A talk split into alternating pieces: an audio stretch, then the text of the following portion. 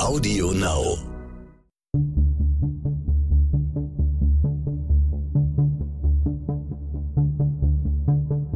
Wie überführt man einen Mörder? Warum werden Menschen zu Tätern? Und welche Abgründe können in jedem von uns stecken? Im Sterncrime-Podcast Spurensuche erzählen Ermittler und Spezialisten über ihre spannendsten Fälle und die Herausforderungen ihres Berufes. Ein Mann verbreitet Angst in Köln. Er überfällt und vergewaltigt Frauen auf dunklen Parkplätzen. Er dringt aber auch heimlich dort ein, wo sie sich am sichersten fühlen. In ihre eigenen Wohnungen. Es dauert Jahre, bis die Polizei den Mann fasst. Ich bin Bernd Volland von Stern Crime und in dieser Folge spreche ich mit dem Ermittler Peter Schnieders über einen Serientäter, der seine Taten perfide plant, über den Umgang mit traumatisierten Opfern und darüber, wie man bei der Polizei Fehler aufarbeitet. Ich bin heute in der Nähe von Köln zu Gast bei Peter Schnieders, der uns in der vergangenen Staffel ähm, vom Fall Der Einbruch erzählt hat. Hallo, Herr Schnieders. Hallo. Vielen Dank, dass Sie Zeit für uns haben. Wir werden heute über den Fall eines Serientäters sprechen. Und Serientäter, das wissen wir sowohl vom Heft als auch von den Podcasts, äh, beschäftigen viele Menschen besonders stark, obwohl sie eigentlich ja für einen relativ geringen Teil der Taten verantwortlich sind. Herr Schnieder, Sie haben in den, hatten wir vorhin schon kurz drüber gesprochen, in den verschiedensten Bereichen in der Kölner Kripo gearbeitet, im Raubdezernat, in der Sitte und im Morddezernat, das Sie dann auch geleitet haben. Wie häufig hatten Sie es wirklich mit den klassischen Serientätern zu tun? Also klassische Serientäter waren relativ selten. Das muss man ganz eindeutig sagen. Es gibt sie natürlich und es gibt sie mehr im Bereich der Schwerkriminalität als bei den Tötungsdelikten. Also ich habe bei den Tötungsdelikten relativ wenig, so gut wie gar nicht. Ein einzigen, glaube ich, habe ich im Laufe der Jahre kennengelernt, der einige Frauen in Köln umgebracht hat. Aber das war absolut die Ausnahme. Also mehr im Bereich der Schwerkriminalität da findet man die natürlich viel eher. Mhm. Es gibt Räuber, also die Raub zum Beispiel. Raub zum Beispiel. Ja. Und natürlich auch bei Sittendelikten gibt es ja. äh, Vergewaltiger, Serienvergewaltiger, die ja. da ihr Unwesen treiben, ja. Mhm. Ja, um genau einen solchen geht es in unserem heutigen Fall, um einen Vergewaltiger. Sie haben damals bei der Sitte gearbeitet. Ich glaube, heute heißen die Abteilungen nicht mehr Sitte, ne? Nee, das ist ein etwas antiquierter Begriff, der wurde dann übernommen so aus den 50er, 60er Jahren. Da hieß es dann, das ist die Sitte, da fasste man alle Delikte drunter, die mit Sexualität und mit Prostitution zu tun hatten.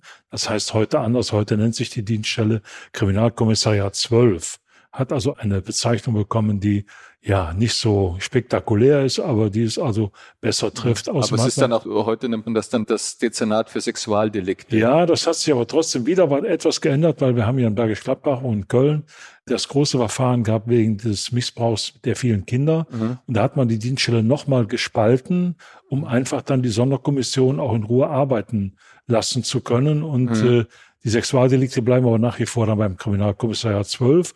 Ausgelagert worden sind dann Menschenhandel und gewerbsmäßige Prostitution, Zuhälterei, alles, mhm. was damit zu mhm. tun hat. Das hat man in ein anderes Kommissariat mhm. gepackt. Das ist eher so heute organisierte Kriminalität, was ja auch tatsächlich mhm. ist. Aber das war früher, war das ja unter der Sitte dann alles in einem Topf, also sowohl Vergewaltigungs- als auch Missbrauchsdelikte und gleichzeitig Prostitution oder Zuhälterei. Also alles, was irgendwas mit Sex zu tun hatte, war dann da in diesem. Das war alles in einem Topf, was mhm. natürlich organisationsmäßig vielleicht nicht so ganz glücklich war, aber wir haben dann auch, oder ich habe später in dem Kommissariat unterschiedliche Arbeitsbereiche eingerichtet, die also auch ziemlich autark gearbeitet haben. Dazu zählte natürlich auch dann äh, der Sektor Bandenkriminalität beziehungsweise dann äh, Menschenhandel und Prostitution. Mhm. Das war auch ganz gut, weil es da auch einige Kollegen gab, die sich in der Szene wirklich sehr gut auskannten. Aber glücklich war das natürlich nicht. Es sind ja ganz komplett unterschiedliche äh, ja. Deliktarten, unterschiedliche Opfer, unterschiedliche Tätergruppen. Ja, Sie müssen mal so sehen, wenn man dann da eine geschädigte Frau hat, die vergewaltigt worden ist, die dann zur Vernehmung kommt und auf dem gleichen Flur sitzen dann die Damen aus dem horizontalen Gewerbe, die natürlich eine ganz andere Lautstärke haben, die eine ganz andere Sprache haben. Mhm. Das hat dann irgendwo nicht mehr so ganz gepasst. Der Fall beziehungsweise die Fälle, über die wir heute sprechen, diese Serie, ähm, die spielt in den 90ern, fand in den 90ern statt und war schon drei Jahre im Gange, als Sie mit dem Fall befasst waren. Sie sind damals stellvertretender Kommissariatsleiter in der Sitte geworden. Aber lassen Sie uns mal zurückgehen. Wie hat diese Serie angefangen? Was war die erste Tat? Also da muss ich dazu sagen, ich habe ja im Prinzip drei Jahre verloren, wenn man das so sagen kann. Die ersten drei Jahre war ich ja mit den Fällen gar nicht befasst. Da war mhm. ich ja noch in einem anderen Kommissariat. Die haben im Prinzip angefangen, oder die Fälle fangen meistens so an, dass es Vergewaltigungen gibt. Und mhm. da man damals aber, sage ich mal, nicht so eine komplexe Organisationsstruktur hatte bei der Polizei oder bei der Kriminalpolizei wie heute, sind das dann mehr oder weniger im Prinzip immer Einzeltaten geblieben. Bis mhm. irgendwann mal jemand gesagt hat, da stimmt was nicht. Komischerweise, hier ähneln sich so ein bisschen die Beschreibungen, hier ähneln sich auch die Vorgehensweise des Täters. Da könnte ja vielleicht jemand sein, der das schon häufiger gemacht hat. Aber so richtig aufgefallen ist das da noch niemandem. Das ist das große Problem gewesen, dass man keine vernünftige Organisationsstruktur hatte, wo man sagen kann, es gibt ja Leute, die kümmern sich nur um solche Dinge, mhm. die dann auch viel eher erkennen, das ist vielleicht ein Serientäter. Mhm, okay. Und was war die erste Tat, die sich im Nachhinein als Beginn dieser Serie herausstellte? Die erste Tat war also eine Vergewaltigung, die er auf einem Parkplatz den Ausgang genommen hat. Das ist ein großer Park-and-Ride-Parkplatz hier im Kölner Kölner Osten, glaube ich, genau. Ein Parkplatz, der auch stark frequentiert wird. Also Park and Ride in Park der Nähe eines äh, einer, einer Straßenbahnhaltestelle, Straßenbahnhaltestelle, genau, der auch sehr stark frequentiert wird und äh, der natürlich auch abends schwach beleuchtet war, damals sehr schwach beleuchtet mhm. war und natürlich auch in den Wintermonaten sicherlich nicht so ganz einfach war für vielleicht alleinlaufende oder alleingehende Frauen, die da von der Arbeit mhm. kamen oder die da ihr Auto abgeholt haben, geparkt haben, war sicherlich nicht so ganz unproblematisch. Also ein Ort, an dem man sich ohnehin schon nicht ganz wohl fühlt als Frau, ja, wenn man oft, da abends ja, aus genau. S-Bahn also, zum Auto gehen will. Ja, genau. Also als Frau würde ich mich wahrscheinlich heute auch noch nicht so ganz wohl da fühlen, weil es ist ein ziemlich großer Parkplatz und mhm. ist auch zum Teil auch mit äh, Bäumen und Büschen bewachsen. Mhm. Also ich bin sowieso, sage ich mal, beruflich ein bisschen vorgeschädigt. Ich würde ja. immer dann auch den Frauen sagen, sei vorsichtig, guck mal um dich rum, bevor du zum Auto gehst. Vielleicht ist irgendwo einer in der Nähe und wenn es so einer ist, der dumm guckt oder der mhm. vielleicht äh, als Exhibitionist auftritt, aber sei einfach vorsichtig, mhm. würde ich den Frauen auch heute sagen, die da ihr Auto abparken. Mhm. Okay, aber damals war eben tatsächlich dann auch jemand dort und hat auf eine Frau gelauert. Was ist da genau passiert? Es war tatsächlich jemand da, der genau den Zeitpunkt abgepasst hat, wo die Frau ans Auto getreten ist, an die Fahrerseite. Dieser Mensch ist dann hinter sie getreten, hat den äh, Augenblick genutzt, wo die Tür aufging, hat dann mit der linken Hand die Frau angegriffen, hat ihr den Mund zugehalten und hat zu ihr gesagt, seien Sie still, dann passiert Ihnen gar nichts. In der anderen Hand hat er ein Messer gehalten, hat sie bedroht und hat sie also ins Auto hineingezwungen. Sie musste sich also auf den Beifahrersitz setzen und er ist dann auf die andere Seite und dann hat er sie dirigiert wieder auf den Fahrersitz und er ist nach hinten eingestiegen, hat hinter ihr gesessen, um immer schön vermieden, dass er gesehen werden konnte von ihr. Und dann sind die losgefahren, ein Stückchen weiter und dann kam es dann irgendwann zu der Tat. Er hat sie mhm. dann auf den Beifahrersitz gelegt, mhm. hat dann ein Kondom benutzt und mhm. hat sie dann von hinten vergewaltigt. Okay. Und der war maskiert. Der war maskiert und der hat dann auch nach der Vergewaltigung hat er zu ihr gesagt, sie machen gar nichts, sie zählen bis 100 und dann sind sie weg und ich bin dann auch weg. Und er ist dann ein Stück zurückgegangen, hat sie eine Zeit lang noch beobachtet und hat darauf geachtet, dass nichts weiter passiert und ist dann verschwunden und sie ist mit dem Auto weggefahren. Okay. Und der hat sie gesiezt. Der hat sie gesiezt. Das hat er übrigens bei den folgenden Taten auch gemacht. Er war immer ein sehr höflicher Mensch, wenn man das so sagen kann, ein mhm. Vergewaltiger, der als höflicher Mensch auftritt, war schon damals recht ungewöhnlich. Wie, wie viele sind Ihnen untergekommen, die ihre Opfer gesiezt haben? Ich wüsste nicht, dass das jemals nochmal passiert wäre. Mhm. Okay, aber für die Frau natürlich ist das so ein wahr gewordener Albtraum, diese Situation. Ja, also ich denke, es ist für jede Frau ein wahr gewordener Albtraum, die mhm. überfallen wird und dann an einem Ort äh, vergewaltigt wird. Äh, mhm. Und sie kann sich im Prinzip an nicht viel erinnern. Sie konnte ihn noch gar nicht beschreiben. Er mhm. hatte immer dafür gesorgt, dass man ihn nicht erkennen konnte. Er hat sich ja maskiert und auch immer so gedreht, die Frauen so gedreht, dass sie ihm nicht ins Gesicht gucken konnten. Mhm. Sie, Sie sprechen schon von den weiteren Taten. Was war die nächste Tat? Also das war jetzt erstmal ein Einzelfall, der wahrscheinlich auch dann den Kollegen, die das damals bearbeitet hatten, Wahrscheinlich ist Ihnen aufgefallen, dass er sie gesiezt hat. Und was war sonst noch auffällig an diesem Tathergang der ersten Tat? Wenn das überhaupt aufgefallen ist mit dem Siezen, das wüsste ich noch nicht mal. Aber es ist natürlich, sage ich mal in Anführungszeichen, erstmal eine normale Vergewaltigung, soweit man mhm, das als normal bezeichnen kann.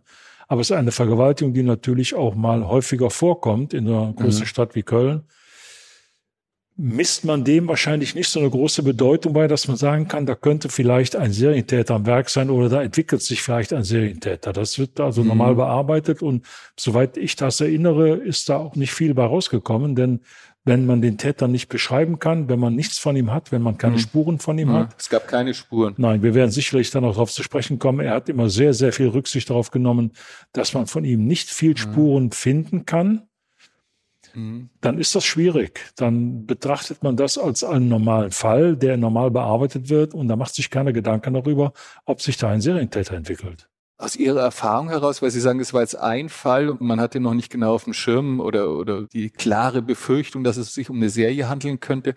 Wie häufig ist es aus Ihrer Erfahrung, dass jemand so eine Tat, also es ist ja keine Tat, wo der Täter in Beziehung zum Opfer steht, sondern wirklich einer fremden Person auflauert, dass jemand so eine Tat nur einmal begeht und das nicht ein, ein weiteres Mal macht?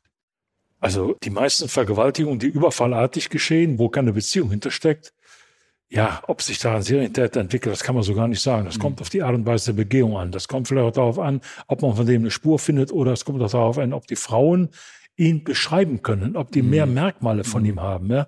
Das gibt ja zum Teil auch Vergewaltigungen, wo die Frauen auch intime Details sich merken. Mhm ganz intime Details, die also auch, mhm. sag ich mal, das Geschlechtsteil mhm. des Mannes ja. beinhalten.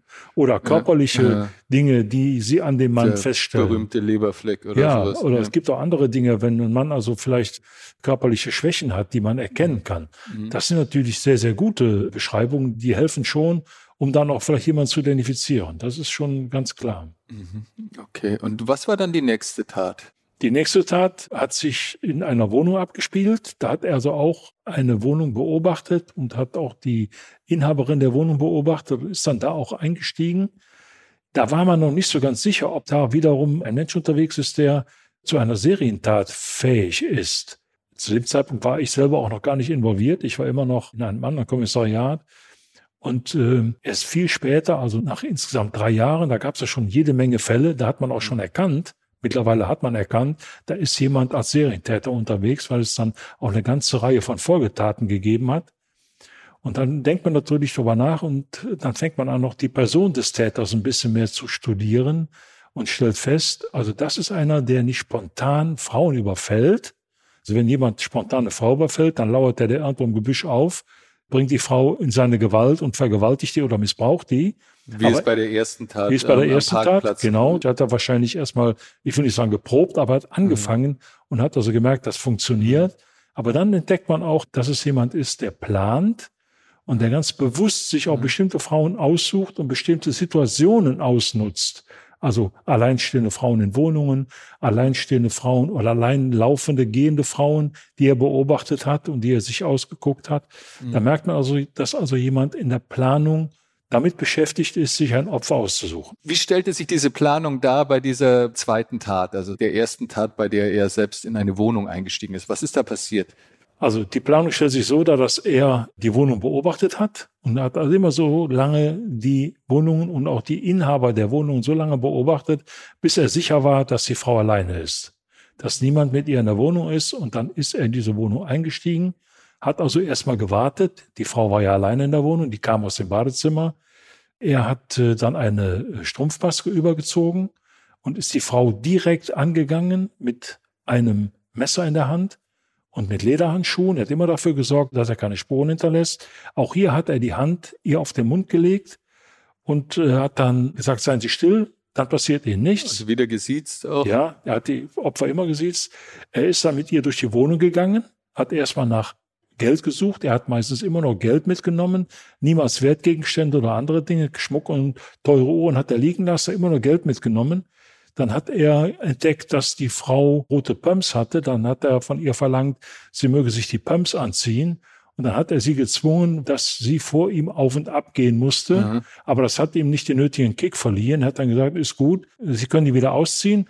Dann hat er sie aufs Bett gelegt, immer rückwärts und hat sie dann von hinten vergewaltigt mit einem Kondom. Aha. Und das, was er dann auch später immer gemacht hat, hat immer dafür gesorgt, dass alles das, was er glaubte, dagelassen zu haben, mitgenommen.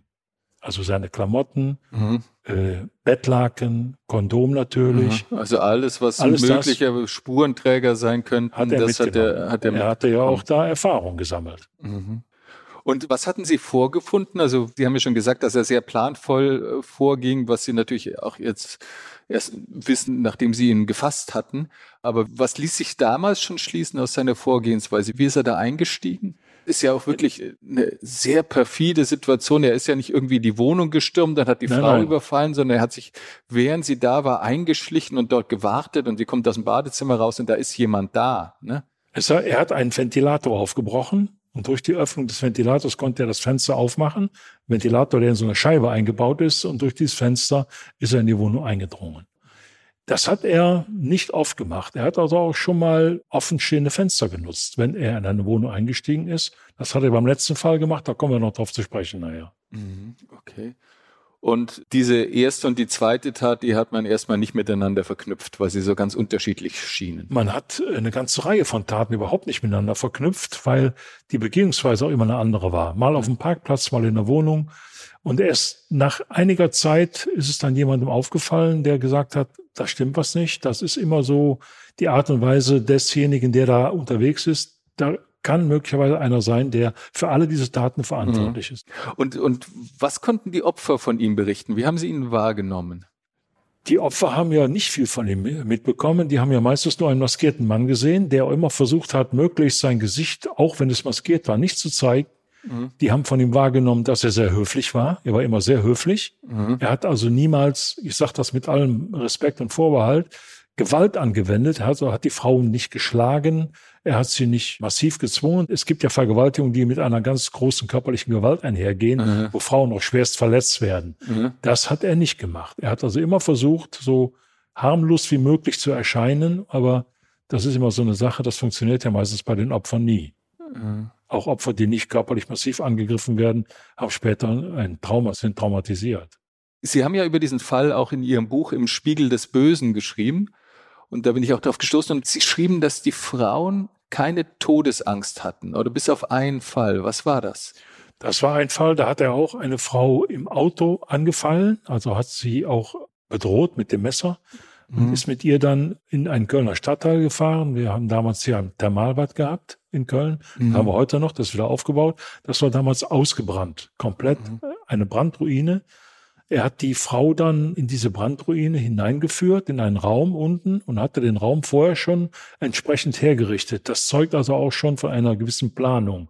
Er wollte einfach diesen Kick haben, hatte Kerzen aufgestellt, hat also den Raum ausgeleuchtet mit Kerzen und hatte im Prinzip wie auf so einem Altar die Frau dann musste sich auf so ein Podest legen und äh, die Frau, die später dann auch dazu vernommen worden ist, die dann auch ganz klar gesagt hat, ich hatte das Gefühl, hier kommst du nicht lebend raus. So hat er also mit ihr da dieses Ritual vollzogen und hat sie dann auch auf diesem Podest vergewaltigt. Er hat sie aber danach im Auto zurückgebracht und wieder wegfahren lassen. Auch da war er immer sehr höflich, aber trotzdem, die Frau war natürlich unglaublich traumatisiert danach. Und ja, Es, es, es soll natürlich auch nicht bagatellisierend klingen, weil keine Todesangst, also es bedeutet aber letztlich, die hatten alle das Gefühl, okay, wenn ich das jetzt ertrage, dann wird er mich nicht töten. sie haben Angst gehabt, klar, sie haben Angst gehabt, aber sie haben immer die Hoffnung gehabt, uns passiert nicht viel, wenn wir das einfach geschehen lassen. Also es hat keine Frau gegeben, die massiv Gegenwehr geleistet hat. Keine einzige. Keine einzige Frau. Viele Frauen wehren sich ja auch. Okay. mhm. ja, wie sie es gerade können. Aber hier hat sich also keine einzige Frau massiv gegen ihn gewehrt. Gut, ist ja auch schwierig, wenn man mit dem Messer bedroht wird. Ja, und er dann ganz bestimmte Vorgaben macht. Teilweise hat er die Frauen ja auch gefesselt. Mhm. Dann ist das schwierig, sich da auch zu wehren. Dann, dann ist man wahrscheinlich eher ruhig. Aber es ist absolut ein traumatisierender Moment für diese Frauen gewesen. Und das stelle ich mir sehr schwierig vor, auch als Ermittler oder als Ermittlerin. Ich weiß gar nicht, haben Sie damals dann Frauen vor allem für die Vernehmung eingesetzt oder wer hat die Frauen befragt? Weil Sie stehen ja vor der Herausforderung, dann einerseits möglichst viele Details zu erfahren, um den Täter ermitteln zu können in solchen Fällen und gleichzeitig haben sie es natürlich mit Menschen zu tun, auch wenn wir jetzt sagen, okay, die äh, haben irgendwie immer das Gefühl, den Glauben gehabt, okay, der wird mich nicht umbringen, aber die haben mit sehr hoher Wahrscheinlichkeit den schlimmsten Moment ihres Lebens erfahren. Wie befragt man diese Frauen? Das ist sehr schwierig. Sehr schwierig. Und wir haben uns immer sehr bemüht, dass auch dann diese geschädigten Frauen von Beamtinnen vernommen werden. Mhm. Das war anfangs nicht so ganz einfach, weil die Frauenquote war noch nicht so hoch. Mhm. Später, als ich dann die Leitung des Kommissariats übernommen habe, hatten wir eine Frauenquote von 50 Prozent. Das heißt, mhm. die Hälfte waren schon Mitarbeiterinnen. Und da waren auch ein paar sehr gute äh, Beamtinnen dabei, die auch gut vernehmen konnten. Wir haben immer sehr viel Wert darauf gelegt, wenn eine Frau zu uns gekommen ist und hat gesagt, ich bin vergewaltigt, dann haben wir den Grundsatz gepflegt, wir glauben zunächst erstmal, was die Frau sagt. Mhm. Grundsätzlich. Wir glauben das. Ob mhm. das später dann auch tatsächlich so passiert ist, ist die zweite Frage. Mhm. wir wollen ja nicht über die Dinge reden. Mhm. Es gibt auch vorgetäuschte Vergewaltigungen, aber ist ja nicht das Thema. Hier ist eindeutig so, die Frauen waren geschädigt, schwer geschädigt, schwer traumatisiert zum Teil. Und da muss man natürlich sehr viel Fingerspitzengefühl mhm. aufwenden, um dann auch den richtigen Ton in der Vernehmung zu treffen. Denn man mhm. darf nicht vergessen, sie müssen nicht nur bei der Polizei ihre ganze Geschichte erzählen, die werden ja untersucht. Mhm. Ja, die Untersuchung ist an sich schon was eigentlich nochmal eine nachträgliche, als ja. nachträgliche Entwürdigung. Ja, eine, äh, Körper, eine körperliche und eine komplette körperliche Untersuchung, weil wir natürlich auch wissen wollen, gibt es denn irgendwelche Spuren, die man noch sichern könnte? Mhm. Gibt es eventuell noch kleine Spermaflecken, mhm. die man sichern kann, um da eine mögliche Spur herauszukristallisieren? Und das ist dann schon mal eine wiederum eine große Belastung für die Frauen, die sich dann komplett untersuchen lassen müssen. Dann wird, muss das Ganze erzählt werden. Ja, ein Erlebnis, was sowieso schon sehr traumatisch ist, muss nochmal erzählt werden. Und dann sitzt da möglicherweise ein Kollege, ein Kriminalbeamter, der die Frau befragt. Dann kann man sich ja vorstellen, dass das für die Frau nicht einfach ist. Das zu erzählen, was ja gerade passiert ist, das ist ein Mann, dem sie das erzählen soll. Und wir haben immer sehr viel Wert darauf gelegt, dass das eine Frau macht. Mhm. mhm. Das hat auch meistens funktioniert. Okay, und wartet man dann länger mit der Befragung? Weil gleichzeitig ist es ja, glaube ich, meistens jetzt, um sozusagen die Zeugenaussage zu bekommen, die Details zu erfahren, ist es wichtig, möglichst schnell zu fragen. Aber in dem Fall steht man ja im Konflikt zwischen dem Schutz des Opfers, wirklich vor dem Trauma oder vor der psychischen Belastung und gleichzeitig der Ermittlungsaufgabe. Also wartet man da oder Nein, versucht wir das möglichst nein. schnell zu machen? Nein, wir haben grundsätzlich nicht gewartet. Das ist immer wichtig, dass man sofort Ergebnisse bekommt, denn das werden wir sicherlich nachher noch kurz besprechen. Bei einem Fall, wo die Frau auch unmittelbar die Polizei verständigt hat, da ist natürlich wichtig, dass man das bekommt, was die Frau einem sagen kann. Das ist ja wichtig für eine kurzfristige Fahndung, wenn man nach jemandem sucht, das ist immer, da kann man nicht eine Woche warten oder so. Es gibt natürlich auch Dinge, oder hier gab es auch Fälle, wo die Frau erst nach einer Woche oder zehn Tagen zur Polizei gekommen ist, nachdem sie zu Hause erstmal dieses Trauma verarbeitet hat und mhm. kam dann erst zur Polizei und erzählt das dann. Ist es natürlich schwieriger, als wenn man jemand hat, der sagt, ja, ich bin gerade vergewaltigt worden mhm. und dann kommt die Polizei mhm. und nimmt das auf, was die Frau sagen kann. Deswegen waren wir immer bestrebt, sobald wir das erfahren haben, sofort mit der Frau zu sprechen. Das mhm. muss keine ausführliche Vernehmung sein. Es geht erstmal nur um die Grundfakten. Mhm. Und dann kann man das andere später machen. Das ist, glaube ich, auch ein häufiges Dilemma, dass sowohl die Opfer als auch die Ermittler und Ermittlerinnen haben bei diesen Fällen, dass die Frauen sehr lange brauchen, bis ja. sie sich doch wagen, da nach außen zu gehen und das anzuzeigen und dann gleichzeitig die Glaubwürdigkeit durch dieses Abwarten in Frage gestellt wird. Das ist genau richtig. Die Glaubwürdigkeit, die leidet vielleicht darunter, Wobei, sag ich mal, in einem Kommissariat, äh, das solche Delikte bearbeitet, ist das normalerweise kein Thema. Mhm. Wir haben ja auch Delikte bearbeitet, wo Kinder missbraucht worden sind, die erst nach sieben, acht, neun oder zehn Jahren, nachdem sie mhm. älter geworden sind, mhm. sich öffnen konnten und sagen konnten, mhm. der und der, der hat mich damals vor zehn Jahren missbraucht und vergewaltigt. Mhm. Das ist eben eine besondere Form oder eine besondere, ja, wie soll ich das sagen? Es macht mhm. besonders bei dem Delikt, dass man das also auch erst später und länger verarbeitet, als wenn man beklaut wird, als wenn einem mhm. die Brieftasche geklaut wird. Ist das hier ein etwas anderes Delikt und eine andere körperliche Beeinträchtigung auch. Mhm. mhm. In diesem Fall, nach wie vielen Taten war die Kölner Polizei an dem Punkt, wo sie sagte, okay, da haben wir jetzt eine Serie? Sinnigerweise genau in dem Punkt, als ich also ins Kommissariat kam. Das hatte weniger was mit meiner Person zu tun, sondern es war einfach dann die Vielzahl der Fälle, die ja. dann irgendwann auf dem Tisch lagen und dann geht der mediale Druck natürlich auch los. Dann ist wieder eine Frau vergewaltigt worden. Und Journalisten sind ja nun keine dummen Menschen. Die fangen ja dann auch zu recherchieren. Die führen ja auch ihre eigenen Dateien. Mhm. Und da sagen natürlich Kölner Journalisten, wieso, äh, da passiert doch was. Wieso macht ihr da nichts? Wieso mhm. kriegt ihr den denn nicht? Und irgendwann tauchte der Begriff das Sexphantom in der Zeitung auf und dann war es natürlich passiert. Aha. Da war der mediale Aha. Druck natürlich unglaublich hoch. Ja, dann musste die Polizei sich eine Strategie überlegen. Und wo, wo sahen Sie die Zusammenhänge? Also weil die Vorgehensweise ist ja vordergründig unterschiedlich. Dieses Auflauern am Parkplatz, dieses anders sehr planvolle und teilweise auch sehr aufwendige Einsteigen in die Wohnung. Wo sahen Sie da die Zusammenhänge zwischen diesen Taten, dass klar war, okay, nee, das muss ein und derselbe sein? Weil die Spurenlage kann es ja nicht sein, er hat ja nichts hinterlassen. Nein, die Spurenlage war es noch nicht, aber irgendwann war die Personenbeschreibung dann so, dass man von einer gewissen Person ausgehen konnte, dass man gesagt hat, um die Vorgehensweise, ja, immer den Mund zu halten, das Maskierte mit dem Messer, das Dirigieren, das Sitzen, das sind so Sachen, die irgendwann zusammenkommen. Mhm. Und dann sagt man, das ist einer, das muss einer sein, mhm. ja. Immer so von der, von der, von der Figur, vom Alter, das wurde ja ein bisschen geschätzt. Und dann fängt man an zu überlegen, was können wir jetzt machen? Und da mhm. wurde eine besondere Strategie geboren, die man dann auch angewendet hat. Nämlich? Wir haben dann in Köln jede Menge Straßenkreuzungen besetzt. Das mhm. war einfach, ich will nicht sagen, das war planloses Vorgehen, aber es war zumindest schon mal eine Strategie. Eine breite Streuung. Ja, breite Streuung, weil wir wussten ja auch gar nicht, wann schlägt er wieder zu, mhm. wie flüchtet er, flüchtet er mit dem Auto, geht er zu Fuß, Fährt mhm. er mit dem Fahrrad, mit dem Moped oder mit einem anderen Verkehrsmittel, sodass wir einfach bestimmte Kölner Kreuzungen mit Polizei besetzt haben. Wir haben eine ganze Hundertschaft eingesetzt. Also nachts war Köln teilweise so sicher wie in Abrahams Schoß, weil da passierte ja nicht viel. Mhm. Überall stand der Polizei rum. Eine ganze Zeit lang hat das also gedauert, aber funktioniert hat es natürlich auf eine ganz andere Art und Weise. Okay, aber da kommen, kommen wir gleich dazu. Wie, wie viele Taten hat er begangen zu dem Zeitpunkt, als Sie also wissentlich habe ich mitbearbeitet, glaube ich, drei, dann waren das bis zu dem Zeitpunkt 19. 19, okay. Ja. Aha. Und ähm, Sie sagten schon, die Öffentlichkeit war natürlich stark alarmiert. Was haben Sie von dem Fall, von den Details, von den Taten an die Öffentlichkeit rausgegeben, an nur die das, Medien? Ja, man gibt immer nur das raus, was man rausgeben kann. Mhm. Also man gibt normalerweise, das hat also nichts jetzt speziell was mit Sexualdelikten zu tun, sondern auch mit Tötungsdelikten. Man gibt immer nur das raus, was der Täter, der das ja auch lesen kann, nicht verwendet. Mhm.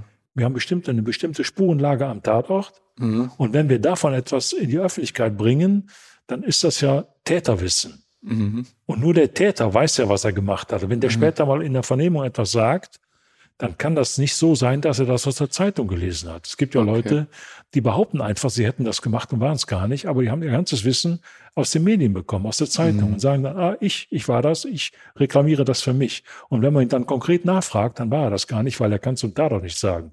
Veröffentlichen wir aber die ganzen Dinge vom Tatort schon in der Zeitung, dann liest natürlich jeder das mit und das wollen wir nicht. Wir wollen den Täter, wenn wir ihn haben, konkret mhm. befragen, ohne dass er in ein Wissen aus der Zeitung uns präsentiert. Und wie haben Sie in dieser Situation abgewogen, was ähm, also klar, Täter wissen und man will vielleicht auch die Polizeitaktik nicht verraten oder nicht preisgeben, wie viel man über seine Vorgehensweise weiß und, und das in die Ermittlungen und in die Fahndung einfließen lässt. Aber zugleich muss man ja auch die Frauen davor warnen. Wie wägt man das ab? Was sagt man, was sagt man nicht? Also da, natürlich gibt die Polizei bestimmte Erklärungen raus, wo man auch sagt, ihr müsst einfach vorsichtig sein. Es gibt mhm. bestimmte Dinge, die hier passiert sind und das betrifft meistens alleinstehende Frauen. Und da wird natürlich appelliert, das geht ja nur über die Öffentlichkeit, das geht über die Zeitung. Damals gab es nicht so viele mediale Berichterstattung wie heute. Heute ist das ein bisschen breit gefächerter. Damals gab es eben nur die Kölner Zeitungen und da wurde es auch über die Zeitung so gestreut. Natürlich lässt sich nicht verhindern, dass Boulevardblätter das natürlich unglaublich hoch aufmachen. Ist auf der einen Seite nicht schlecht, erzeugt ja sehr viel Aufmerksamkeit. Das heißt, der Fokus wird auch darauf gelegt, da passiert etwas. Auf der anderen Seite schüren die natürlich auch Ängste. Unbewusst oder bewusst, das lasse ich mal dem jeweiligen Redakteur zugutekommen, aber es wird natürlich auch Ängste geschürt. Und der Druck auf uns wurde unglaublich hoch. Ja, wobei man ja sagen kann, bei, wenn Sie sagen, als Sie eingestiegen sind nach drei Jahren bei 19 Vergewaltigungen, äh, auch in so einer Vorgehensweise an den sichersten Ort, den man sich vorstellen kann als Frau, nämlich meine eigenen vier Wände sind die Ängste natürlich schon sehr nachvollziehbar. Ja, klar, gar keine Frage. Keine Frage. Aber der Druck auf Sie war hoch, sagten Sie ja schon. Wie war die Stimmung im Team, als Sie da reinkamen? Ja, das mit dem Team, es also war ja im Prinzip man sich da oder nee, oder es war ja im Prinzip gar kein richtiges Team, denn die Strukturen waren damals auch so, dass man ungerne viel Personal in eine Sache gesteckt hat, wo man nicht genau wusste, wie endet die, wie lange muss ich das Personal da binden. Das ist leider immer eine Sache, die bei der Polizei ja zu oft und zu viel diskutiert wird. Mhm. Wenn ich Manpower habe und ich Manpower brauche, dann soll ich sie gefällig so einsetzen. Ich kann solche Fälle nicht mit zwei oder drei Leuten bearbeiten. Da brauche ich ein größeres Team. Mhm. Sonst funktioniert das nicht. So. Und dann hapert das immer daran. Also die Kripo war damals nicht so stark wie heute. Damals waren wir nur knapp 350 Kriminalbeamtinnen und Beamte. Heute sind es 1000. Da sieht man schon mal die. Dimensionen. Mhm. Also das war dann immer so eine Sache. Du kämpfst Köln war um damals auch nicht friedlicher als heute. Nee, du kämpfst immer um Personal und kriegst nicht das, was du gerne haben möchtest. Natürlich verlangt man immer mehr, ja. Wenn ich zehn verlange, kriege ich fünf, so nach dem Motto. Aber leider funktionierte das nicht so gut, sodass also ein festes Team, wie man sich das heute vorstellt, wie wir dann auch später das installiert haben, gab es damals gar nicht. Mhm. Es waren unterschiedliche Leute, die die Fälle bearbeitet haben. Da wurde zwar darüber gesprochen, es wurde auch in Dienstbesprechungen darüber diskutiert, aber eine konkrete kleine Kommission gab es nicht. Die wurde erst später eingerichtet. Für diesen Fall. Da, für mhm. diesen Fall, genau. Nachdem also der letzte Fall passiert war, hat man gesagt, so, jetzt ist das Ding so dick, dann hatten wir ihn, wir hatten ihn hier irgendwann mal, jetzt muss da eine Kommission dran, die muss das ganze Ding aufarbeiten. Mhm. Und dann kamen ja auch dann die 22 Fälle, wobei wir der persönlichen Meinung sind, der hat noch viel mehr gemacht. Mhm. Der konnte sich im Detail nachher gar nicht mehr an die Einzelfälle erinnern. Mhm. Wir mussten ihm halt ein bisschen helfen. Aber sie gehen dann ran, sie gründen äh, damals dann doch ein größeres Team und man geht die Akten nochmal durch. Welche Ansatzpunkte sahen Sie da? Und äh, haben Sie sich da auch schon ein Bild von dem Täter machen können? Also äh, eine Vorstellung, was für eine Art Täter das sein könnte? Nee, das hat, also das war sehr, sehr schwierig. Man geht natürlich mit einer gewissen Idee da rein mhm. und man hat auch gewisse Vorstellungen, wie man das umsetzen kann. Aber es hängt oder steht und fällt natürlich auch immer mit einem, mit einer möglichen Tat, die dann mhm. begangen wird, wo wir dann an dieser neuen Tat ansetzen mhm. können. Und das hat uns ja auch letztendlich irgendwann auch geholfen. Mhm. Also eine bestimmte Strategie, dass man sagen kann, wir machen das jetzt so und so, um den zu kriegen, das war damals nicht so einfach. Mhm. Gab es damals schon Fallanalytiker in NRW, die eingesetzt nee, wurden, also sogenannte Profiler, die Nein. Äh, die gab es nicht. Äh, DNA-Untersuchungen war damals auch noch Nein, nicht, es gab keine DNA. Wir hatten leider nur Spuren zur Verfügung, die ja, das war Blut. Wir konnten Blutgruppenbestimmung machen, wir konnten Faserspuren sichern mhm. und wir konnten natürlich auch anhand von Spermaspuren gewisse Dinge ermitteln, aber die gab es ja leider nicht. Und Profiler gab es auch nicht. Das Profiling haben wir im Prinzip selber gemacht. Mhm. Profiling heißt ja, ich versuche mich in den Täter hineinzuversetzen, unter anderem, versuche mal zu ergründen, was hat er gemacht, wie hat er gedacht, mhm. wie hat er am Tatort agiert, wo ist er gewesen, wie hat er das Opfer mhm. angegriffen wo hat er vielleicht Spuren hinterlassen? Alles das, was natürlich heute die professionellen Profiler, die Fallanalytiker beim LKA machen. Mhm. Und es war dann, Sie haben es schon angedeutet, dann letztlich eine erneute Tat, die dazu führte, dass er dann nach, glaube ich, dann waren es schon vier Jahre, dann doch gefasst wurde. Was ist da passiert? Ja, die erneute Tat, die, die kam deswegen so schnell zu uns, weil die geschädigte Frau sich auch direkt an die Polizei gewendet hat, hat also direkt angerufen, nachdem er aus der Wohnung geflüchtet ist. Das war ein recht, ja, war recht gute Wohngegend in Köln und auch dieses Opfer, eine alleinstehende Frau, eine sehr gut situierte Geschäftsfrau, die hat er wochenlang, hat er die ausgeguckt oder ausbaldowert, sagt man ja auch, hat sie beobachtet, wann sie nach Hause gekommen ist, wie sie nach Hause gekommen ist, ob sie einen Partner hat oder keinen Partner hatte. Sie hatte keinen Partner. Dann hat er die Wohnung mehrfach beobachtet und ist dann an einem Tag, es war sehr warm in Köln, ist er dann auch dahin gefahren mit dem Fahrrad kam aber, die Wohnung liegt in Hochparterre, also ein bisschen höher, und er kam also nicht genau dahin, wo er hin wollte. Er wollte durchs Küchenfenster einsteigen. Er hatte vorher schon mal ums Haus rumgeguckt, wo die Wohnung liegt, und ist dann an eine Baustelle gegangen, hat sich da so eine Palette besorgt, hat die hochkant gegen die Wand gestellt und ist dann über die Palette in die Küche eingestiegen. Hat sich erst in der Wohnung umgeschaut, hat sich die Wohnung also eingeprägt und hat sich dann in die Küche gesetzt und hat gewartet. Es wurde mittlerweile auch Abend. Es war, wie gesagt, sehr warm. Die Frau kommt nach Hause. Und was macht eine Frau normalerweise, wenn sie alleine ist?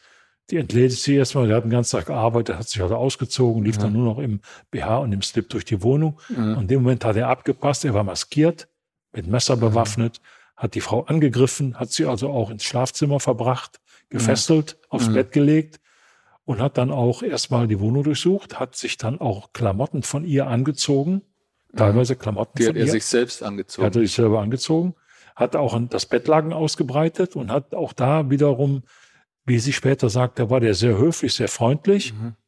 Man hat sie auch gefragt, äh, liegst du bequem? Tu ich dir, hatte, hatte sie geduzt, liegst du bequem? Äh, tu ich dir irgendwo weh und so? Und hat sie dann auch. Also die hat er geduzt dann. Da hatte, die hat er geduzt. Mhm. Dann hat sie dann auf dem Bett liegend, rückwärts vergewaltigt, natürlich mit einem Kondom. Hat anschließend dann ähm, aus der Wohnung etwas Geld mitgenommen, ein paar hundert Mark, mhm. damals auch D-Mark. Und sinnigerweise ein paar Pornohefte hat er mitgehen lassen mhm. die er mhm. sich eingesteckt hat, hat dann auch die ganzen Sachen vom Bett in ein Laken gepackt, mhm.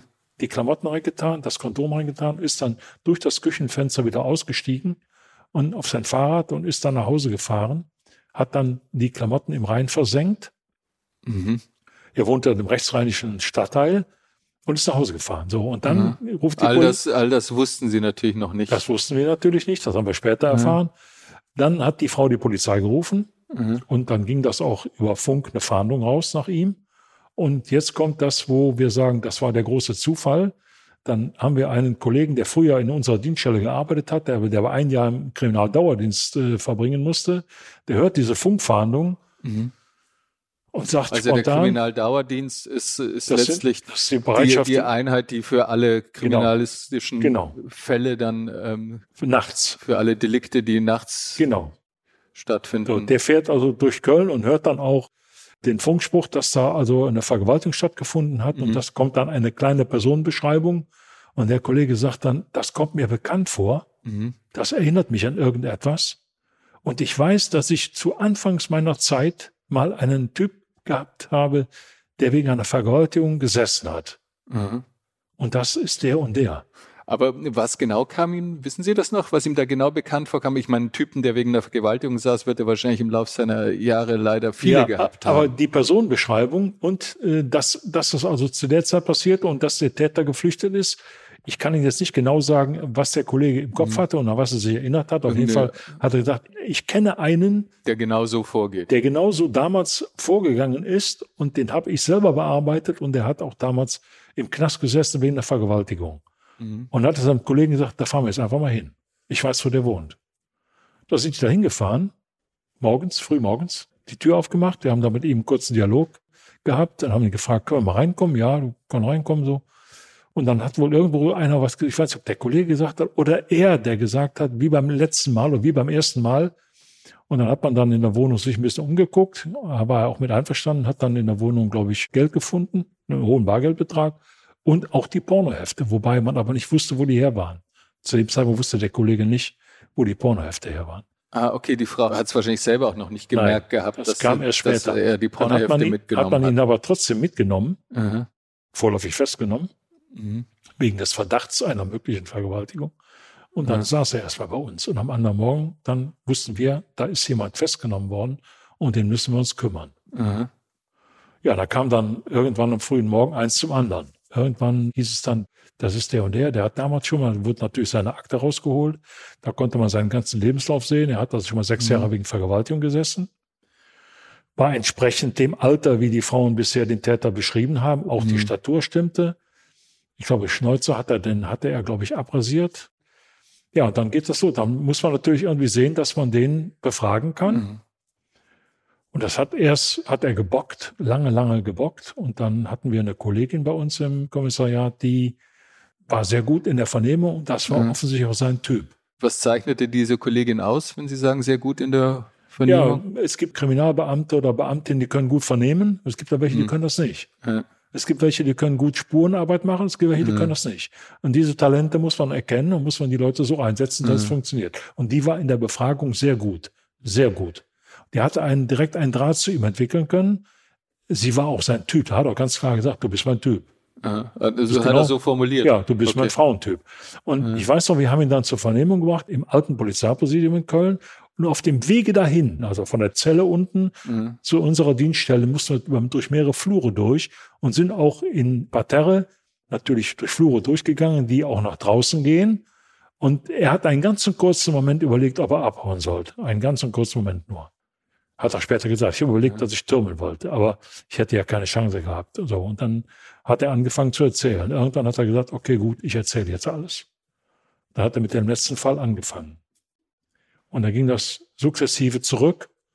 Wir haben ihm dann wirklich helfen müssen, weil er bekam zum Teil die lange zurückliegenden Sachen, mhm. drei, vier Jahre zurückliegenden Sachen, bekam der gar nicht mehr auf die Reihe. Mhm. War das so? Warst du auch da unterwegs und warst du da auch? Hat überlegt, ja, ich glaube schon, da war das, glaube ich, so und da und da und so. Also so in der Art und Weise. Musst du dann noch abgleichen, ob äh, wir haben das Details, mit den, die eher stimmt, mit, äh, ja. ne, man kann ihm ja auch kein Täterwissen dann mal. Nein, nein, nein. So wir haben, wir haben auch relativ schnell, der Staatsanwalt war relativ schnell da, wir haben ihn auch dann in U-Haft bekommen und haben ihn dann aus der U-Haft mhm. immer rausgeholt ins Präsidium und haben dann wochenlang ihn vernommen, bis wir mhm. also so sicher waren, wir können ihm die Dinge, die wir jetzt mhm. ausermittelt haben, auch nachweisen. Mhm. Wir können die nachweisen. Das waren mhm. ja nicht so viele der, wie gesagt, er hat, er hat sicherlich mehr als äh, 20 Frauen vergewaltigt. Okay, okay. Und wie erklärt es sich, dass man nicht vorher auf diesen Vorbestraften aufmerksam geworden ist? Na, das ist ja irgendwie der Kollege, der hört nur einmal davon und es klingelt sofort bei ihm. Jetzt sind aber da, das war dann, wenn ich es richtig verstanden habe, sein 22. Tat. Wie erklärt man sich, dass das vorher noch nicht aufgefallen ist? Das Sie sagen, die Zeitungen waren voll. Ja, das lag meiner Meinung nach daran, dass man also sehr viele Kommunikationspannen hatte. Es mhm. gab keine vernünftige Struktur, wo man hätte von Anfang an sagen können, wir haben hier zwei, drei, vier Fälle. Das mhm. bleibt jetzt mal in einer Hand. Es bearbeitet mhm. ein Team. Die mhm. hängen sich an diesen Fall dran, komme was da wolle und die machen nur diesen Fall. Mhm. Das gab es damals nicht. Das wurde immer reihum verteilt. Jeder mhm. hat dann einen Tag mal Bereitschaft, dann hat der den Fall bekommen, der nächste hat den bekommen. Und irgendwann, das mhm. dauert dann vier Wochen, dann ist der Kommunikationsfluss weg. Mhm. Dann redet okay. man nicht mehr darüber. Okay. Dann hat man eine Vergewaltigung. Oh, ja, könnte sein, eventuell möglich, mhm. könnte auch da sein, aber passt vielleicht nicht so ganz. Der hat hier doch was ganz anderes mhm. gemacht und so. Der hat nicht immer die gleiche Begehensweise gemacht. So, das, das waren strukturelle und wirklich strukturelle Kommunikationsprobleme, mhm. die da entstanden sind, die es heute in der Form nicht mehr gibt. Definitiv jetzt, nicht. Ich versuche gerade zu rechnen, 22 Fälle, Sie sagen wahrscheinlich waren es sogar mehr, aber jetzt 22 bekannte Fälle in vier Jahren, das sind dann wie viele im Jahr? Das sind dann nicht ganz sechs Fälle im Jahr. Das heißt, im Schnitt liegen dann so zwei Monate zwischen den, ja. zwischen den Fällen. Ja. Wie viele Vergewaltigungsfälle hatte man in dieser Zeit? So Daumen mal Pi? Also ich glaube, Vergewaltigungen waren damals immer so um die 100, 120 im Jahr. Im Jahr, okay. Ja. Die sind so heute noch. Ah, aber dann meistens, denke ich mal, der größte Teil ist Beziehung. Der größte aus, Teil aus ist wie bei den, bei den Morddelikten. Wie, wie groß ist da der Anteil? Oh, der ist bestimmt 70 Prozent. 70 Prozent. Ne? Also da muss man sagen, diese Taten, die sind in sich schon dieses Auflauen, das ist in sich schon oder oder Einsteigen. Ist sogar, außergewöhnlich. Ist außergewöhnlich. Hätte also normalerweise auch viel früher auffallen müssen, ja. dass da jemand unterwegs ist, der das in Serie macht. Hätte viel früher. Mhm. Das ist eine ganz klare Kritik. Ja. Da muss man auch sich an die Brust klopfen und sagen, das ist nicht optimal gelaufen. Absolut nicht optimal gelaufen. Mhm. Und die Kritik, die muss man auch, die muss man annehmen. Was mich nochmal interessieren würde, ist, wie bleibt man in Kontakt zu den Frauen? Also Sie haben dann einmal die Vernehmung, Sie müssen ja dann auch vielleicht manchmal dann, auch wenn Sie den Täter gefasst haben, müssen Sie ja wahrscheinlich nochmal Details abgleichen. Mhm. Wie bleibt man da im Kontakt zu den Frauen? Das also die, für, für, die ist das ja auch einer, also ohnehin traumatisierend und dann dieses Gefühl, oh, der läuft noch frei rum. Ja. der wird dich erwischen. Das ist ja. nochmal eine andere. Das stört, also unabhängig jetzt davon, wer sozusagen von der Polizei jetzt schuld daran ist, dass es geklappt oder eben nicht geklappt hat, ihn früher zu fassen.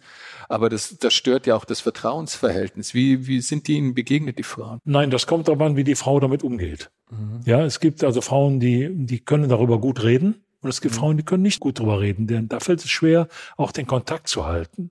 Mhm. Ich habe mit dem letzten Opfer sehr lange Kontakt gehalten, auch über diesen Fall hinaus, auch über die Gerichtsverhandlung hinaus. Sie war ja auch in der Gerichtsverhandlung. Mhm. Das letzte Opfer war ja eines unserer wichtigsten Opfer, wenn man so sagen kann, weil wir haben ja da auch Spuren gefunden, die verwertbar waren in der Wohnung.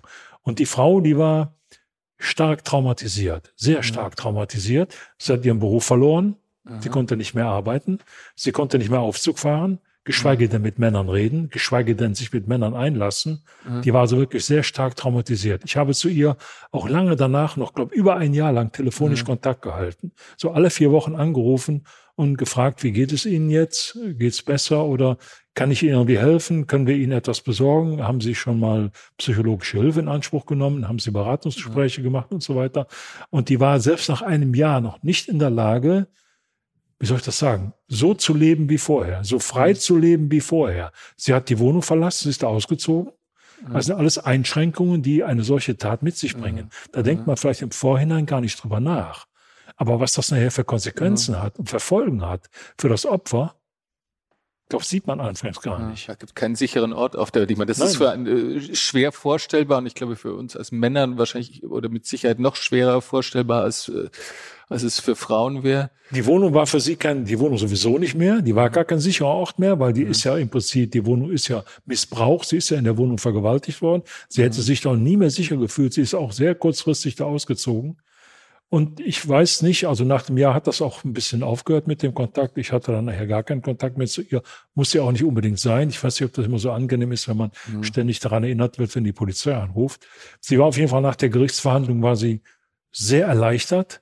Sie mhm. war sehr erleichtert über die Art und Weise, dass er die Strafe bekommen hat. Er ist jetzt mhm. ziemlich hoch bestraft worden für damalige Verhältnisse sowieso. Und da war sie sehr erleuchtet drüber und sagte, ich bin froh, dass das jetzt so vorbei ist und mhm. vielleicht kann ich jetzt wieder in ein normales Leben hineinfinden. Und was sagt er aus über seine Taten? Also wie er da vorgegangen ist. Sie haben das schon angedeutet, dass er sehr stark geplant hat. Was sagte der Täter aus über seine Taten? Also der hat ja die Taten hat er erstmal alle zugegeben. Er mhm. hat sie auch im Detail so wieder beschrieben, wie sie stattgefunden haben. Er hat wenig Reue gezeigt wenig Aha. Reue. Er hat Aha. also sich auch bei keinem Opfer entschuldigt. Aha. Wobei die waren ja nicht also alle. Auch im Prozess nicht. Nein, die waren noch nicht alle im Gerichtssaal vertreten. Es waren nicht alle Opfer da.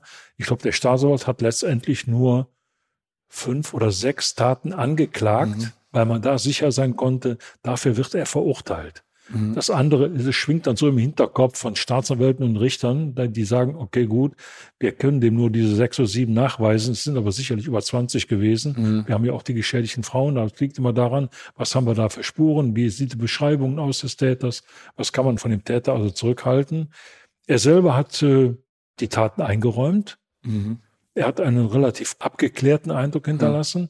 Ich meine, wenn man natürlich schon vorher sechs Jahre im Knast gesessen hat, wegen einer also Vergewaltigung. Er war schon vorbestraft, ja, logisch. Wegen einer Vergewaltigung, der ja auch im Knast sich das kann man ruhig sagen, versucht hat weiterzubilden, ja, was für mich völlig unverständlich war. Was meinen Sie, er hat versucht, sich weiterzubilden? Er hat sich im Knast, hat er sich die entsprechende Literatur besorgt, wie die Polizei arbeitet dass sowas in der Gefängnisbibliothek vorrätig gehalten wird, halte ich für einen absoluten Nonsens. Also der hat sich äh, so Fachliteratur über Spurensicherung oder exakt. was hat er sich da ja, geholt? Exakt. Der hat sich Fachliteratur über Spurenkunde geholt, wie die Polizei Spuren sichert, wie die Polizei arbeitet. Und danach hat er seine Tat noch ausgerichtet. Hat er ganz klar gesagt. Ich habe das doch nachgelesen. Da wusste ich genau, du musst immer ein Kondom benutzen. Du musst immer dafür sorgen, dass du Handschuh trägst, dass du nichts mhm. hinterlässt keine Körperflüssigkeiten, keine Haare, deswegen die Maskierung. Er hat immer einen Laken benutzt, wo, wenn natürlich in den Autos nicht, da hat er ja auch andere Dinge gehabt, er hat immer die Klamotten auch beseitigt, die er hatte. Er hat immer versucht, so wenig mhm. wie möglich Spuren zu hinterlassen. Trotzdem hat er mhm. irgendwann einen kleinen Fehler gemacht. Er, aber er ist ja aufwendig auch vorgegangen. Wie hat er diese Taten geplant? Dieses Einsteigen, das ist ja sehr risikobehaftet auch. Das war teilweise sogar Zufall. Wenn er eine Frau gesehen hat, die ihm gefallen hat, dann ist er da hinterhergelaufen mhm. und hat geguckt, wo wohnt die. Mhm. Wenn sie zu Fuß unterwegs war, umso besser. Wenn sie mit mhm. dem Auto war, hat es vielleicht eher nicht geklappt. Dann hat er aber die Frauen im Auto angegriffen, hat er drei, mhm. vier Mal auch Frauen im Auto angegriffen. Mhm. Also ob der die jetzt im Detail so geplant hat, ständig so geplant hat, das kam in den Vernehmungen gar nicht raus. Mhm. Er hat die Taten begangen, teilweise spontan, so wie er gerade drauf war. Er hat ja auch sehr viele Sexualkontakte gehabt. Er hat eine mhm. Freundin gehabt, mit der er mal gesagt hat, am Tag für drei Mal schon mit der geschlafen hat. Dann hatte er Kontakte zu Prostituierten, war auch mhm. da sehr, sehr rege. Und das alles hat ihm aber trotzdem nicht gereicht. Er brauchte einfach den Kick einer fremden Frau, die er nicht kannte. Mhm. Den brauchte er natürlich. Es mhm. gibt ja Täter, die haben besonderen Kick, wenn die Frauen dann in ihrer Gewalt sind. Wenn sie mhm.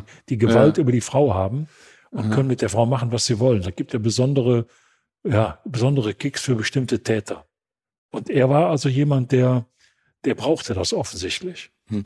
Wie lange hat er die Frauen ausgespäht? Also bei den Delikten, wo er in, in Wohnungen eingestiegen ist? Also bei der letzten Tat weiß ich definitiv, da war er, glaube ich, 14 Tage unterwegs ah. und hat geguckt. Und wenn man das den, den Frauen später mal erklärt, was wir mein, tunlichst vermieden haben, der hat dich 14 Tage lang beobachtet, dann gibt's ja nochmal mhm. zusätzliches Trauma.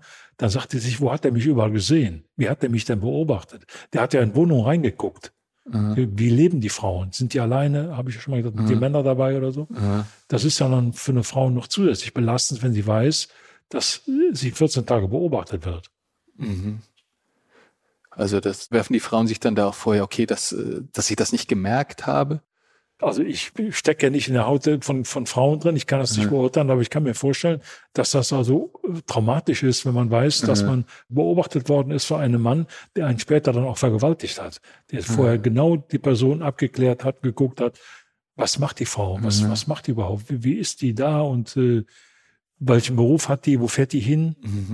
Mhm. Und der Täter, sagten Sie, der hat überhaupt keine Reue. Hat er das bagatellisiert oder hat er das Leid der Frauen sich nicht bewusst gemacht oder hat er gesagt, das ist mir wurscht? Nee, der hat völlig neutral, so als wenn wir zusammen einen Kaffee trinken, ja. hat der völlig neutral über die Taten gesprochen und hat immer das eingeräumt, was wir ihm auch vorgehalten haben. Hat sich auch versucht, sehr genau daran zu erinnern. Manche Dinge waren ihm nicht mehr erinnerlich. Der wusste ja nicht mehr genau, habe ich die jetzt im Auto oder wo war ich mit der, war ich in welcher Wohnung drin? Da musste man ihm sagen, mhm. war das vielleicht da und da in dem Stadtteil, in der und der Straße? Ja, sagte, okay, kann sein. Ich glaube, da bin ich auch mhm. gewesen. Aber das hat der völlig emotionslos, hat er das dargestellt. Mhm. Ohne Emotionen. Mhm. Interessieren Sie sich für die Psychologie dieser Täter oder haben Sie sich für die Psychologie dieser Täter interessiert oder war es für Sie, okay, der Fall ist gelöst, dann ist fein? Oder hat sie die, die Frage nach dem Warum, warum ist er so geworden? Warum, warum hat er getan, was er getan hat? Und warum kann er das mit dieser Gleichgültigkeit und, und, und Kälte einfach zur Kenntnis nehmen, was er angerichtet hat? Das ist ja meistens ein Nebenprodukt. Die Polizei oder wir haben ja meistens oder zuvorderst immer Motivforschung betrieben. Mhm. Also Motiv, warum macht der Täter das? Aus welchem Grund macht er das? Wie seine Familiengeschichte ausgesehen hat, ist natürlich immer Bestandteil der Person. Wir klären ja auch die Person ab. Mhm. Was hat er früher gemacht? Ja, in welchen Verhältnissen ist er aufgewachsen? Eltern, Geschwister, zu Hause, mhm. Schule, Beruf, mhm. Lehre mhm. abgebrochen, hat er irgendwelche Vorlieben, trinkt er viel, was hat er sonst gemacht? Das ist ja eine Personenabklärung, die grundsätzlich die Standard immer, ist. Immer stattfindet. Bevor, immer. bevor der Gerichtsgutachter dann eines bevor Tages jemand, angeht. Bevor jemand den Täter exploriert, ist das immer eine Sache der Polizei zur Person, die Person so abzuklären. Wir haben immer gesagt, wir wissen mehr über diesen Menschen als er selber. Mhm. Die ganze Familie wird ja mit einbezogen. Die Familiengeschichte. Es gibt ja auch zig andere Fälle, wo in der Familie Leute psychisch auffällig werden, wo ein Junge mit 17 Jahren seine Mutter ersticht, weil er Stimmen hört, die ihm sagen, du musst sie jetzt umbringen. Da fragt man sich natürlich, wie kommt er dazu? Ist er krank?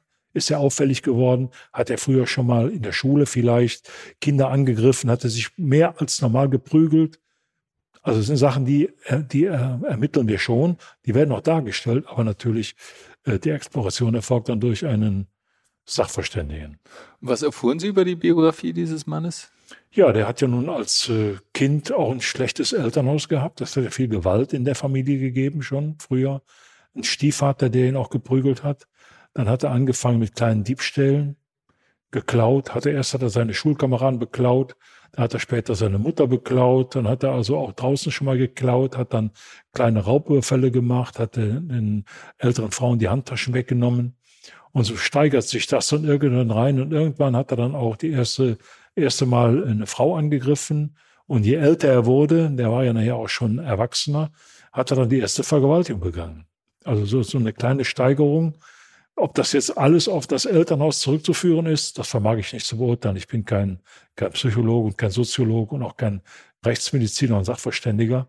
Das müssen andere Leute bewerten. Aber anhand der Geschichte des Jungen, der viel Gewalt erfahren hat, früher in der Kindheit, kann man schon sagen, jemand, der viel Gewalt erfahren hat, der übt vielleicht später auch Gewalt aus. Wobei Gewalt körperliche Gewalt in Form keine, von Schlagen hat er ja nicht, eine sexualisierte Gewalt. Nee, hat, hat, hat er ja nicht begangen. Er hat zwar Gewalt an Frauen verübt, aber mhm. nicht diese klassische körperliche Gewalt mit Schlagen oder, oder sonstigen. Die hat er ja nicht gemacht. Aber trotzdem anhand der Lebensgeschichte dieses jungen Mannes konnte man sehen, dass sich das irgendwo potenziert hat. Mhm.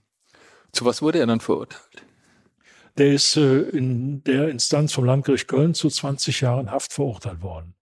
Das war schon ein sehr ungewöhnlich hohes Urteil. Wir haben später gesagt, für jeden Fall ein Jahr. Da ist er noch gut weggekommen, normalerweise gut weggekommen. Er hat dann, oder sein Verteidiger hat Revision eingelegt, äh, weil man ihm attestieren wollte, er sei also psychisch auffällig gewesen und das wäre also ein Grund gewesen, dass er da verminderte Schuldfähigkeit, verminderte Schuldfähigkeit zugebilligt bekommt. Aber der Bundesgerichtshof hat gesagt, das geht hier nicht. Der Junge, der war steuerungsfähig, der hat geplant. Mhm. Alle Taten sind durchgeplant worden, ohne irgendwelche Auffälligkeiten. Und deswegen ist die Revision verworfen worden. Er muss die 20 Jahre absitzen. Wie viele der Frauen waren in dem Prozess? Haben Sie das mitbekommen? Ja, ich meine, es wären drei Frauen da gewesen. Ja. Drei. Als Zeuginnen? Als oder? Zeuginnen, ja. ja. Da wurde auch die Öffentlichkeit ausgeschlossen ja. während der Befragung. Ja. Obwohl das ungewöhnlich war, denn er ist ja kein, er war ja kein Jugendlicher, ist ja Erwachsener. Aber trotzdem hat der Vorsitzende gesagt, zum Schutz der Frauen wollen wir hier keine Gaffer und keine Leute sitzen haben, die sich daran ergötzen, wenn hier über Details einer Vergewaltigung gesprochen wird. Ja.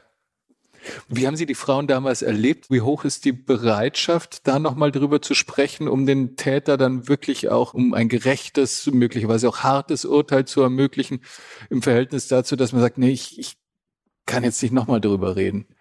Also die Frauen haben ja die Zeugenaussage gemacht. Mhm. Teilweise war es schwierig für die, aber sie haben sie gemacht und äh, ich habe, ja, wie ich das sagen, die Frauen so erlebt, dass sie froh waren, dass es vorbei war. Alle mhm. drei, die da gesessen haben, waren froh, mhm. dass es endlich vorbei war. Und die haben auch nicht bis zum Ende, bis zum Ende des Prozesses da gesessen. Von der letzten Geschädigten stand dann noch ein Verteidiger dabei, als äh, Verteidiger für ein Opfer, mhm. der dann auch die Interessen des Opfers wahrgenommen hat. Aber ansonsten waren die Frauen nach der Befragung, die wollten nicht mehr im gleichen Raum sitzen wie er. Mhm. Wollten die das Urteil dann noch mitbekommen? Oder das weiß ich nicht. Das hat ja längere Zeit gedauert, mhm. dann über mehrere Tage nachher. Das glaube ich nicht. Nee, nee, die waren bei der Urteilsverkündung nicht dabei. Nee. Mhm. Sie haben es ja schon angedeutet, dass da so, so ein paar Sachen auch nicht wirklich gut gelaufen sind und, und sich der Fall deshalb länger hingezogen hat. Wie geht man in einem Team, in einer Mordkommission oder eben in einem Dezernat um mit den Dingen, die nicht so gut gelaufen sind? Wie, wie schaut da so die Fehlerkultur bei der Polizei aus, das aufzuarbeiten? Grundsätzlich muss man sagen, wir sind ja auch Menschen, also Menschen ja. machen ja Fehler, das gehört also zur Natur der Sache dazu. Es wird grundsätzlich über alles gesprochen. Wenn eine ja. Kommission zusammentritt, mhm. wird über alles gesprochen. Es kommt alles auf den Tisch. Es ist nichts verschwiegen. Mhm. Die Kritik, die da erfolgt, die muss sein, wenn sie denn erforderlich ist, dann ist die auch nötig. Und ich kann das vielleicht an einem kleinen Beispiel festmachen. Wir haben im Jahr 2000 in Köln in Brühl ein ziemlich großes Zugunglück gehabt. Da ist also ein Zug entgleist mit, glaube ich, neun Toten. Und wir waren auch als Dienststelle da stark involviert. Und da muss man auch erkennen, und das ist auch vorgekommen, dass einige meiner Kollegen so klassische posttraumatische Störungen bekommen haben. Ja, mhm. nach der Leichenbergung. Und wenn man Zugunglücke mal gesehen hat, dann weiß man auch ungefähr, was einen da erwartet mhm. und wie das da aussieht. Und die waren also auch wirklich stark traumatisiert da muss man auch offen drüber reden können. Da muss man sagen können, dann nehmen wir den Kollegen mal raus, dann macht er eine Zeit lang mal gar nichts. Und wir haben auch zwei Kollegen gehabt, die wirklich darunter stark gelitten haben. Und da muss man offen drüber reden. Da kommt das auch auf den Tisch. Da kann man nicht verschweigen und sagen, das ist jetzt, äh, du bist ein harter Junge, ja, äh, Indianer weinen nicht, du musst das ja durch, du musst da durch, das geht nicht. Also man muss die Leute dann auch rausnehmen, in Schutz nehmen. Ähnlich ist es, wenn Kritik erfolgt, wenn jemand also Mist gebaut hat in der Kommission, es passiert ja schnell, wenn sie einen großen Mordfall haben, wo, sage ich mal, es ungefähr 300, 400 Spuren gibt, dann werden die Spuren bearbeitet. Und dann gibt es natürlich auch Leute, die sagen, ab einem gewissen Punkt in der Ermittlung einer Spur, die ist erledigt, da kommt nichts mehr. Vielleicht fehlt ihm das nötige Engagement oder aber er hat einen Fehler gemacht. Und es gibt ja auch immer eine Kontrolle von solchen Ergebnissen. Da muss man sagen, hör mal, da hast du einen Fehler gemacht. Da müssen wir mhm. drüber reden. Hättest du weitergemacht, wären wir vielleicht viel eher zum Täter gekommen. Mhm. Ja, da muss natürlich auch derjenige muss auch viel Fantasie entwickeln, um so etwas weiter ermitteln zu können. Aber es gibt auch Leute, die machen Fehler oder aber es sind Leute, die haben keine Lust und keinen Bock und mhm. sind faul und machen das eben nicht, weil das ja viel Arbeit ist, viel zeitaufwendig ist.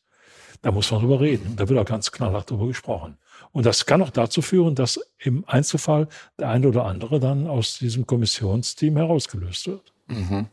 Und zu, zu welchen Schlüssen sind Sie damals nach der Klärung des Falls gekommen, was schiefgelaufen ist oder vor allem, was haben, was haben Sie für Schlüsse gezogen, was man anders machen kann und was haben Sie geändert? Wir haben danach die ganze Struktur des Kommissariats verändert. Komplett. Mhm. Wurde komplett neu aufgestellt mit Schwerpunkten auf bestimmte Deliktsgruppen, mhm. also auch auf Vergewaltigungen zum Beispiel, dass das professioneller bearbeitet werden muss, dass man also auch viel mehr da es ja langsam anfing, auch entsprechende Programme zu bekommen in den Computern, wo man diese Dinge speichern konnte, wo man also auch Vergleiche ziehen konnte. Mhm. Was haben wir denn? Wir haben ja so und solche, so und solche äh, Besonderheiten bei dem Fall. Kann man die vergleichen? Da gibt es Suchprogramme, die mhm. suchen mir dann die Fälle raus, suchen mir die Opfer raus, die Geschädigten, die Beschreibungen.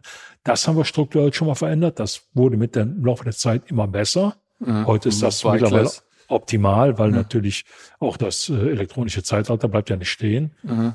Und wir haben natürlich auch dann, wie gesagt, in der, im Kommissariat Abteilungen neu gegliedert. Mhm. Und natürlich viel stärker und Fokus darauf gelegt, was passiert mit den Leuten, welche Geschädigten haben wir, haben wir da Ähnlichkeiten. Es wurde viel mehr darüber gesprochen. Auch in den Teams wurde mehr gesprochen. Ich habe hier einen Fall, ich habe eine Vergewaltigung bearbeitet und guck mal, kannst du mal zu mir kommen, wir vergleichen das mal. Hast du da einen Modus operandi, der ähnlich ist oder hast du den nicht? Hast du nicht? Okay, bearbeite weiter. Hast du da irgendwelche Besonderheiten, die übereinstimmen? Da müssen wir drüber reden. Das haben wir ganz konkret verändert und wir haben auch die Gesprächskultur verändert. Wir haben uns am Tag immer zweimal getroffen, einmal morgens mhm. einmal abends zu Beginn des Dienstes und zum Ende des Dienstes und haben die Ergebnisse des Tages besprochen. Und da bleibt vieles auf dem Tisch liegen, wo man sagen kann, hätten wir nicht drüber gesprochen, hätten wir es gar nicht gewusst. Da ist dann so, so der eine Satz, der da mal rausrutscht dem Kollegen unbedacht und dann klingelt's aber bei ja. dem anderen und dann merkt man, warte mal, so einen hatte ich schon mal, der sieht oder was es auch immer. Es ist meistens ein Kommunikationsproblem, soll man gar nicht glauben. Wird drüber gesprochen, tauscht man sich aus, erfährt man was. Tauscht man sich nicht aus, geht einiges in der Versenkung verloren. Das ist bei den ersten Fällen so gewesen. Da ist einiges einfach verwässert, mhm. weil man nicht miteinander vernünftig gesprochen hat, weil die Strukturen auch andere waren. Anfang der 90er Jahre. Wir haben auch eben über Fehler gesprochen und Fehler machen alle. Und wenn ich jetzt als Journalist einen Fehler begehe, dann kann sein, dass ich jemand kränke oder falsch darstelle, aber es geht nicht um Leben oder Tod.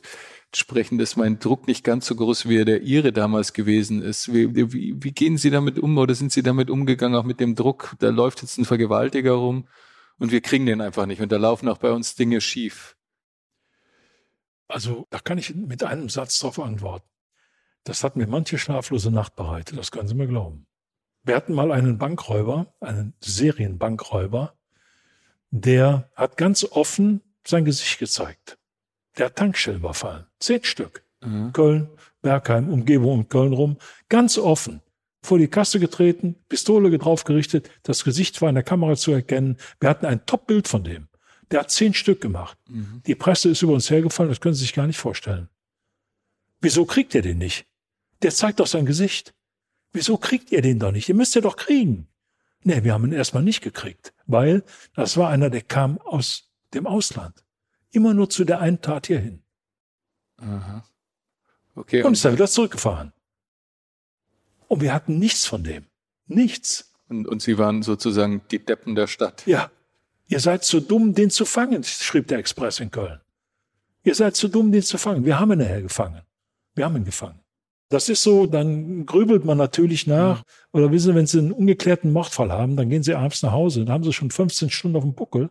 Und dann gehen Sie nach Hause und Sie, überlegen Sie nachts im Bett, nachdem Sie die erste gute Flasche Bier getrunken haben, hast du heute alles berücksichtigt? Hast du eventuell einen Fehler gemacht?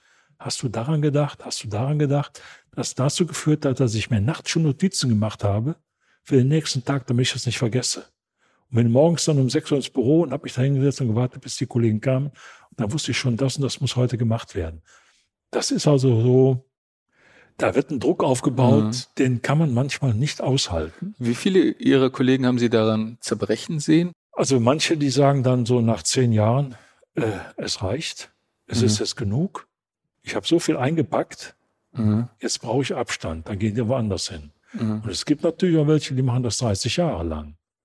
Die können mhm. das gut aushalten. Der Druck, der wird ja nicht nur erzeugt von der Öffentlichkeit, der wird ja auch von eigenen Vorgesetzten erzeugt. Die hängen ja auch dann da und komm mal hoch und wir müssen reden und warum klappt das nicht und wieso habt ihr da nicht und da nicht und da nicht. Das heißt, ich kriege dann Druck von mehreren Seiten. Druck von meinen mhm. Kollegen, mhm. Druck von oben, Druck von der Öffentlichkeit, Druck von den Medien und so. Manchmal ist das schwierig auszuhalten. Also da gibt es schon mal schlaflose Nächte. Gibt es einen Bereich, der schwieriger oder welcher, welcher Bereich war da am schwierigsten? Also waren es Tötungsdelikte oder, oder Sexualdelikte?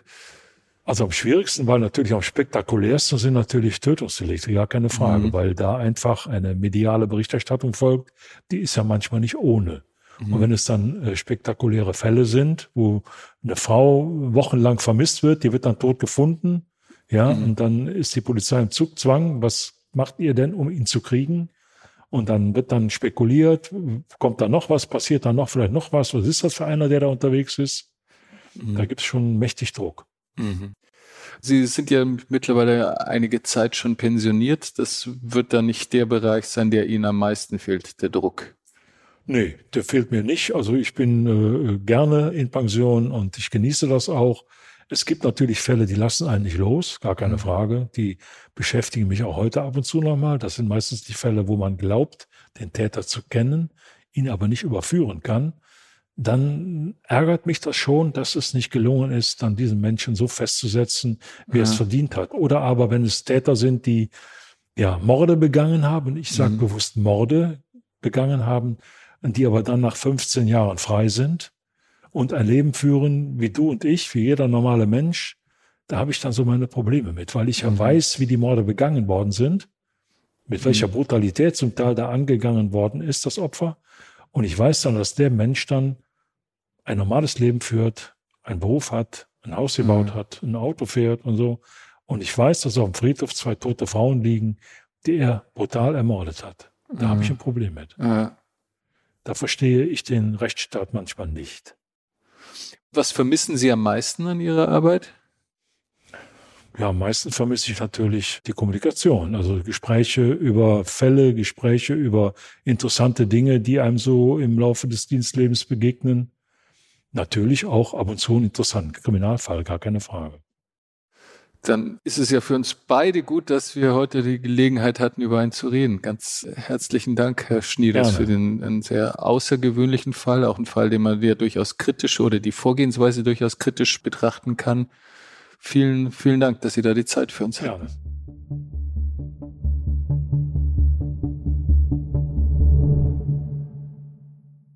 Dieser Podcast ist für heute zu Ende, damit ihr aber die Zeit bis zum nächsten Mal überbrücken könnt, hätten wir noch einen Podcast-Tipp für euch. Worum es geht, das hört ihr jetzt. Hallo, ich bin Alexandra Kraft, Wissenschaftsredakteurin beim Stern und Host des neuen Podcasts Sie läuft, er rennt. Beim Sport können die Geschlechter nicht verschiedener sein. Männer rennen, bis das Herz rast und die Lungen brennen. Frauen, ja, die lassen es eher ruhiger angehen. Warum das so ist und was Frauen und Männer voneinander lernen können, das und noch viel mehr erfahren Sie in unserem Podcast Sie läuft, er rennt. Jeden Dienstag auf AudioNow, stern.de und allen gängigen Podcast-Plattformen. Hören Sie rein, fangen Sie an zu laufen. Wir freuen uns auf Sie. AudioNow.